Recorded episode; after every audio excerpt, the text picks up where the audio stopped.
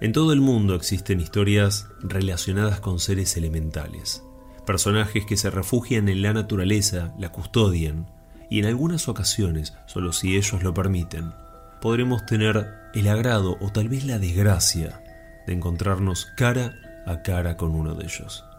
Quédate porque hoy voy a contarte algunas leyendas y una historia real sucedida en un pueblo de la provincia de San Juan.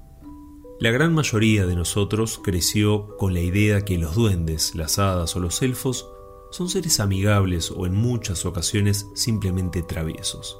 Pero la historia y personas que se dedicaron a estudiar miles de casos llegaron a la conclusión que aquellos lindos cuentos que nos contaron de niños están lejos de la imagen real, porque algunos de estos curiosos personajes, aunque te desilusione, son verdaderamente maldad pura. Por ejemplo, puedo nombrarte a un hada que se darán cuenta lo diferente que es con respecto a lo que nuestra imaginación crea en base a los dibujos y cuentos. Estas hadas llamadas mamás ladronas son increíblemente malas. Tal vez no conozcas su leyenda, pues normalmente las hadas siempre son buenas, mágicas y serviciales. Te puedo asegurar que vas a cambiar de opinión en solo unos minutos. La historia cuenta que estos seres femeninos viven en las inmediaciones del lago Dreg, en Irlanda.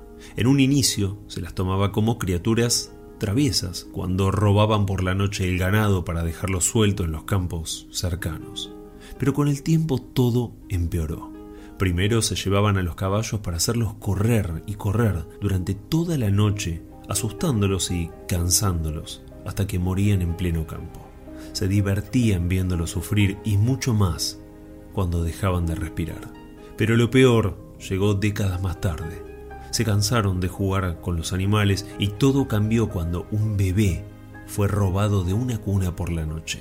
Testigos vieron a una de estas hadas llevárselo y desde ese momento estas criaturas no eran bienvenidas. Las aldeas estaban mucho más atentas, vigilando que ningún bebé falte de su cuna. Pero las bandit, como se las llamaba, sabían esto y encontraron una solución. Esperaban un descuido, entraban a las casas y en las cunas cambiaban a los niños por uno de su propia raza, llamados Crimbles. Estos pequeños engendros eran muy feos, sumamente deformes y con muchísima agresividad. Existen relatos que mencionan que una madre, por ejemplo, para poder recuperar a su hijo, tuvo que cumplir una serie de pruebas muy exigentes y al cumplirlas con éxito, fue secuestrada también para jamás aparecer. Nadie sabe qué hacen con los bebés. Algunos creen que son transformados en seres iguales a ellas. Otros, en cambio, creen que cada bebé sirve como alimento. Lo que sí es seguro es que ningún bebé está a salvo si un hada de estas está cerca. Otra leyenda que seguro no conoces es la harapienta. Habita las inmediaciones de un pequeño lago en Escocia. Esta hada, extremadamente mala, disfruta escondiéndose entre las rocas y arbustos altos y durante la noche acecha sorpresivamente a cualquier viajero que circule solo por sus tierras se aprovecha sexualmente de esta persona de una forma muy violenta y luego con sus uñas afiladas y largas va trazando cientos y cientos de cortes por todo el cuerpo, mirando cómo la sangre sale sin parar, alimentando a este lago que tanto protege. Como estas existen muchas más historias, y aunque son leyendas, se mantienen vivas gracias a los relatos que aseguran lo contrario dicen que son totalmente ciertas. La historia de Fernando se desarrolla en Rodeo, un pequeño pueblo de la provincia de San Juan, donde existen muchas historias ligadas a diferentes seres, brujas principalmente, aunque también ovnis, fantasmas y duendes, que ocupan un lugar muy importante gracias a la cantidad de testimonios que el tiempo acumuló. Claro que pocos son los que llegan a la luz, ya que la gran mayoría quedan guardados en la intimidad de cada testigo. Me llamo Fernando y quiero contarte lo que me pasó ya hace algunos cuantos años en la provincia de San Juan, más precisamente en Rodeo, departamento de Iglesias. Acá es donde nací y viví una de las experiencias más interesantes de toda mi vida. Lo que vas a escuchar no lo vi solo, y fue lo que me ayudó a entender en cierta forma que no fue mi imaginación, se trató de algo tan increíble que jamás pudimos olvidar.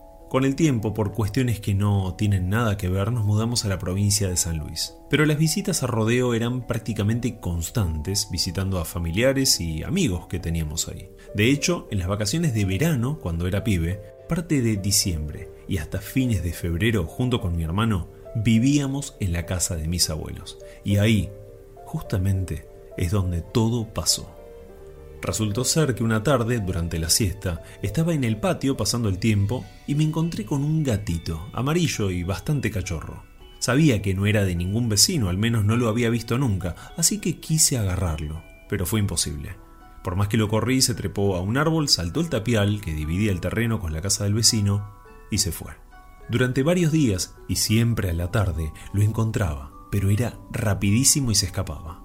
Antes de continuar, tengo que aclarar que mi abuelo siempre tuvo pájaros, le gustaban, incluso tenía algunas trampas que si bien ya no las usaba, había unas cuantas en el galpón guardadas. Estaba tan decidido a agarrar a este gatito que tomé uno de estos jaulones sin que mi abuelo se dé cuenta, le puse un poco de comida y lo dejé a un costado del patio con la intención de poder agarrarlo. ¿Cuál era el fin? No lo sé. Tengamos en cuenta que tenía solamente nueve años en ese entonces. Después de almorzar, salgo al patio y al meterme entre las plantas veo que el plan fue un verdadero éxito. El gatito amarillo estaba dentro. Sin esperar un segundo, abrí la jaula y lo quise sacar, pero no contemplé que, con justa razón, estaba enojado y muy asustado. Era imposible tocarlo, y por más que intenté tranquilizarlo y ganarme su confianza, no pude hacerlo. La cuestión fue que después de bastante esfuerzo y con un trapo, lo puse en otro jaulón mucho más grande. Lo trabé con una tabla y un ladrillo y me fui a buscar a mi hermano para contarle. Cuando lo vio se puso súper contento. Tampoco pudo hacerse amigo y fuimos a buscarle entonces algo de carne para poder darle de comer y un tachito con agua. Cuando volvimos, pasó lo inesperado. Cuando me acerco al jaulón, lo veo que estaba en el mismo rincón donde había quedado. Bueno, cuando yo fui a correr el ladrillo para mover la madera, para meter la mano para dejarle la comida, el gato ya golpeó la madera e hizo volar el ladrillo de un golpe, cayó al canal y él también voló el canal, se metió por el hueco del canal y cruzó el patio del vecino. Entonces yo le digo a mi hermano, vamos, vamos, y lo seguimos, corrimos por el tapial, cruzamos al otro lado donde había un viñedo, veo que se trepa en un parral, entonces yo le digo a mi hermano, quédate acá y fíjate para, para dónde salta, porque era obvio que quería saltar para otro lado. Me acerqué muy despacio a donde supuestamente estaba y veo sobre el parral la cola de un gato negro y adulto, y se movía en clara señal de estar muy enojado. Pensamos que seguramente era la madre del amarillito y nos quedamos ahí, mirando si salía de algún lado, ya no para agarrarlo, sino por pura curiosidad. Este gato negro cada vez movía más rápida la cola, demostrándonos que no éramos bienvenidos y el amarillo no estaba por ningún lado. En un instante pasó algo que, si no hubiese estado mi hermano, pensaría que lo imaginé. La cola del gato negro se detuvo en seco, se agarró al tronco de la parra y comenzó a darse una transformación increíble. Este felino, poco a poco, y tal vez aprovechando el mismo tronco, no lo sé, se fue convirtiendo en un duende. Sé que resulta muy loco lo que cuento, pero fue así.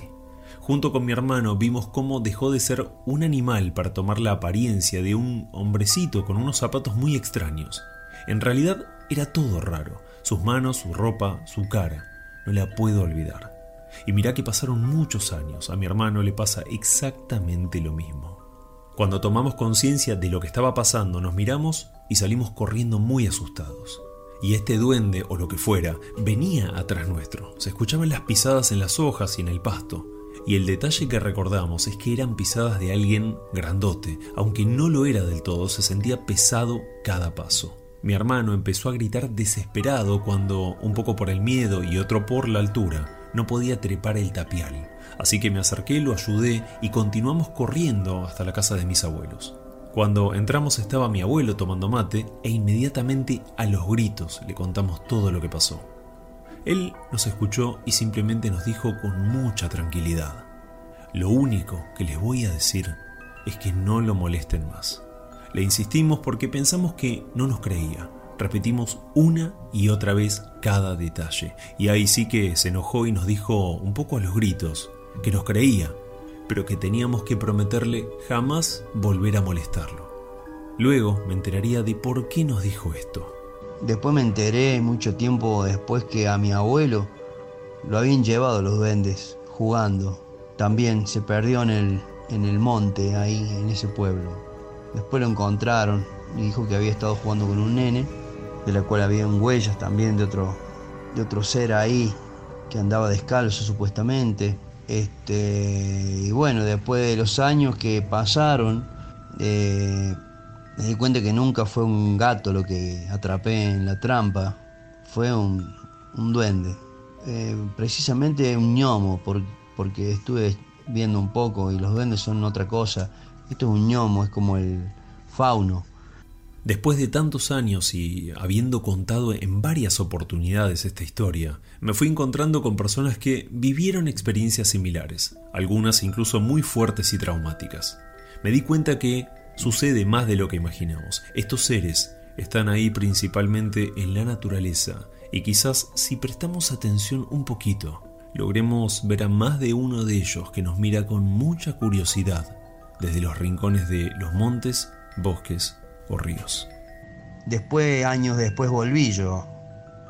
Eh, siempre vuelvo. Y este año también estuve ahí, estuve hace un mes atrás con mi hija, mi novia, volvimos al lugar, a Rodeo, tengo mi abuela.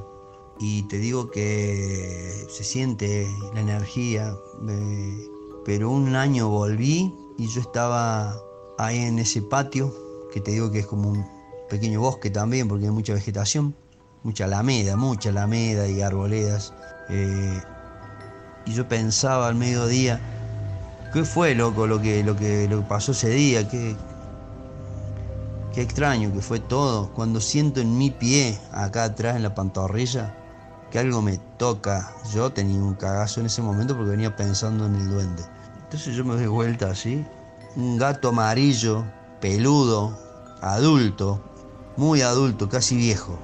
Entonces digo yo, loco, bueno, ya está, sos vos, sos vos años después, eh, nos volvimos a encontrar, es lo que yo flashé, ¿no? En el momento de que me apareció.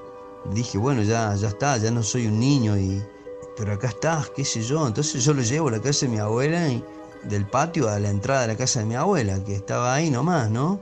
Y entonces yo le digo a mi abuela, estaban mis tíos, mirá, este otro, le digo, mirá que me encontré acá, ¿y este quién es? Le digo yo, porque él era muy manso te digo, un gato adulto, gigante, amarillo y peludo. Y me dice, no, ese gato no lo hemos visto nunca nosotros acá, no es de acá ese gato, dice. Pero estaba acá en el patio, y le digo yo, no, bueno, pero la verdad que es la primera vez que lo vemos, me dijeron.